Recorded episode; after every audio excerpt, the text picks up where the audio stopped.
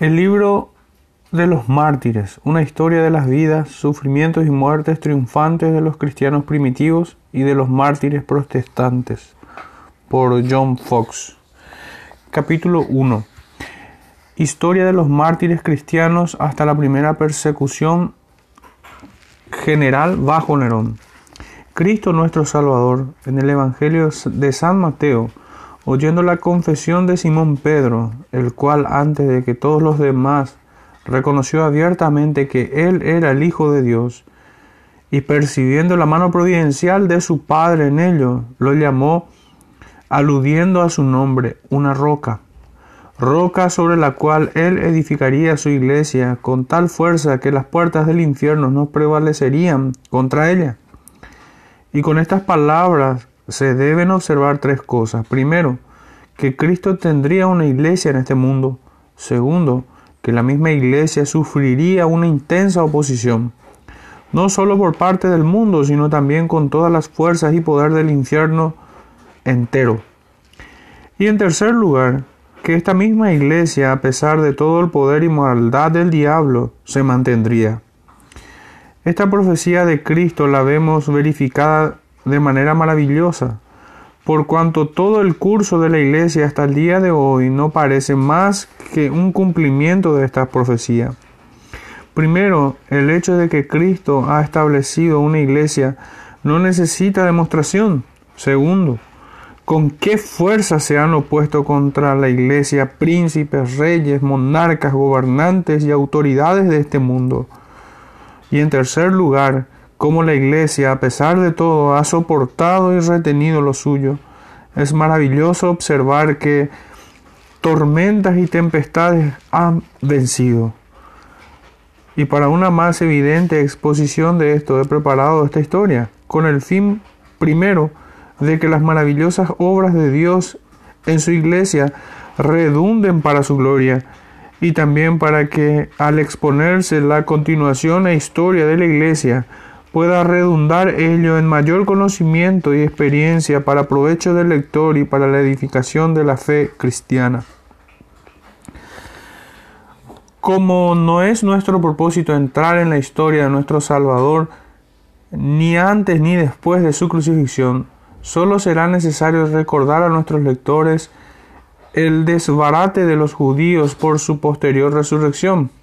Aunque un apóstol le había traicionado, aunque otro le había negado, bajo la solemne sanción de un juramento, y aunque el resto le había abandonado, excepto si exceptuamos aquel discípulo que era conocido del sumo sacerdote, la historia de su resurrección dio una nueva dirección a todos sus corazones, y después de la misión del Espíritu Santo impartió una nueva confianza a sus mentes.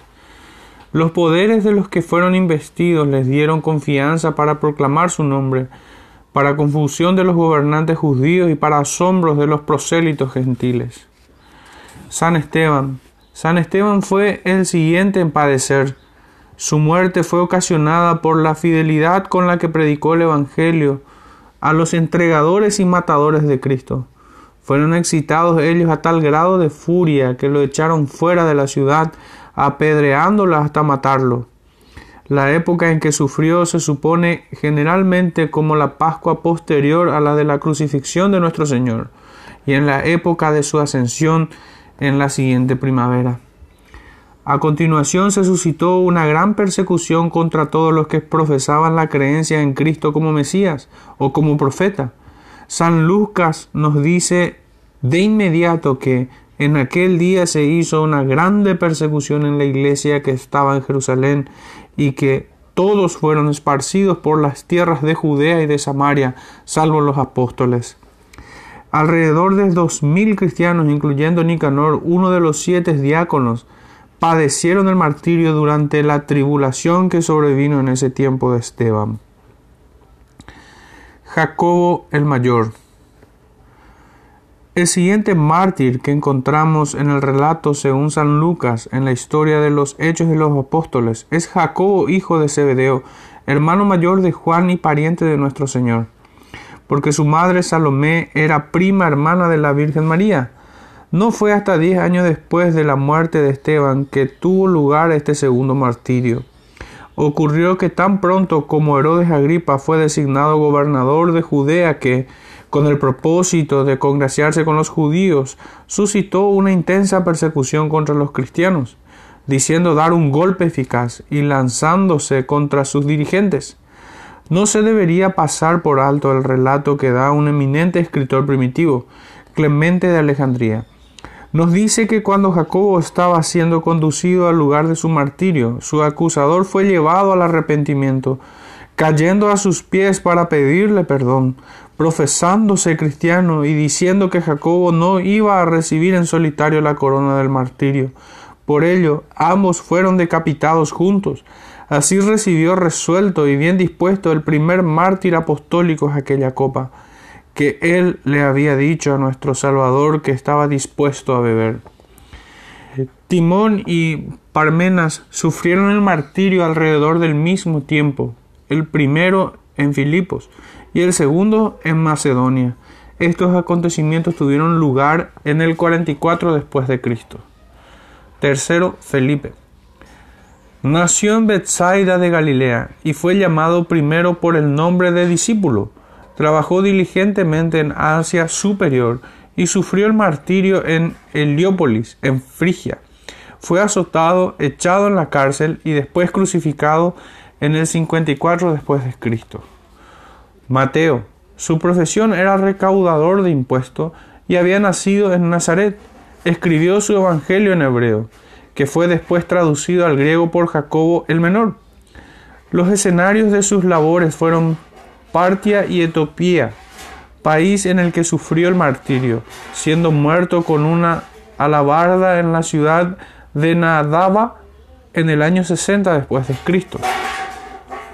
Jacobo el Menor. Algunos suponen que se trataba del hermano de nuestro Señor por una anterior mujer de José.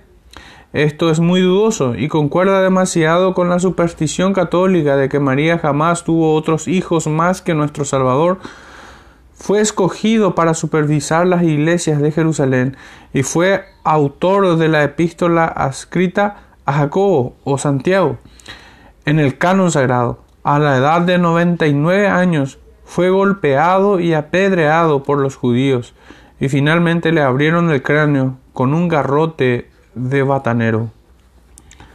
Matías, de él se sabe menos que de la mayoría de los discípulos. Fue escogido para llenar la vacante dejada por Judas. Fue apedreado en Jerusalén y luego decapitado. Andrés, hermano de Pedro, predicó el Evangelio a muchas naciones en Asia, pero al llegar a Edesa fue prendido y crucificado en una cruz cuyos extremos fueron fijados transversalmente en el suelo. De ahí el origen del término de Cruz de San Andrés. San Marcos.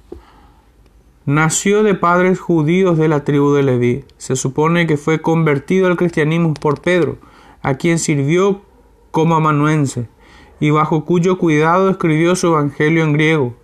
Marcos fue arrastrado y despedazado por el populacho de Alejandría en la gran solemnidad de su ídolo Serapis, acabando su vida en sus implacables manos. Pedro. Entre muchos otros santos, el bienaventurado apóstol Pedro fue condenado a muerte y crucificado, como algunos escriben en Roma, aunque otros, y no sin buenas razones, tienen sus dudas acerca de ello. Egesipo dice que Nerón buscó razones contra Pedro para darle muerte, y que cuando el pueblo se dio cuenta le rogaron insistentemente a Pedro que huyera de la ciudad.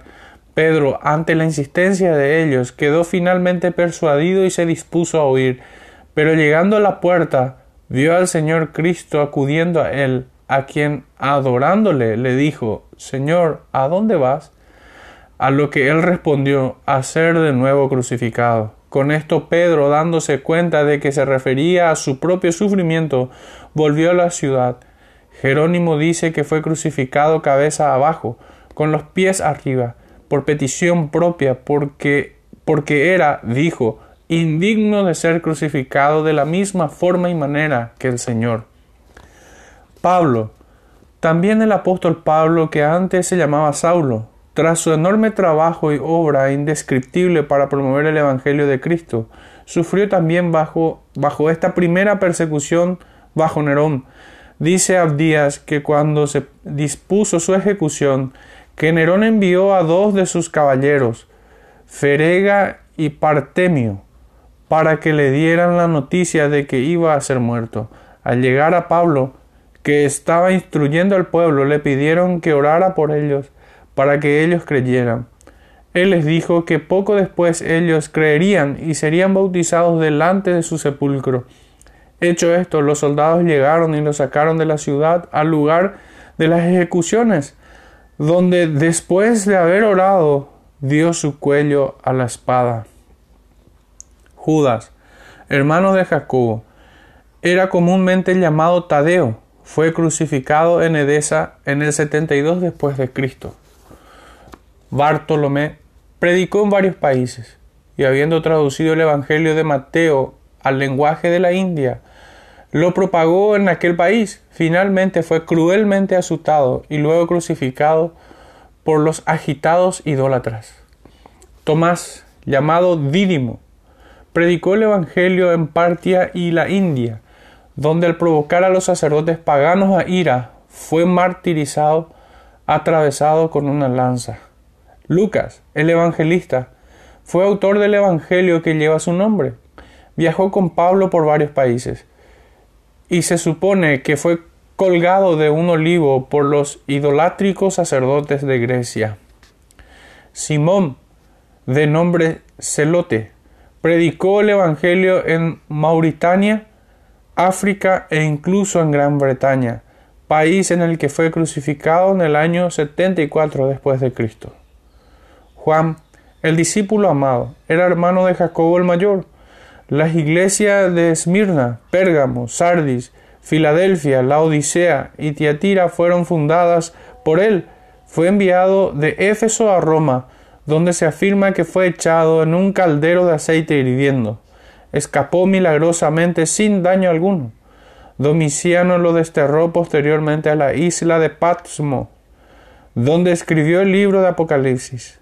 Nerva, el sucesor de Domiciano, lo liberó, fue el único apóstol que escapó de una muerte violenta.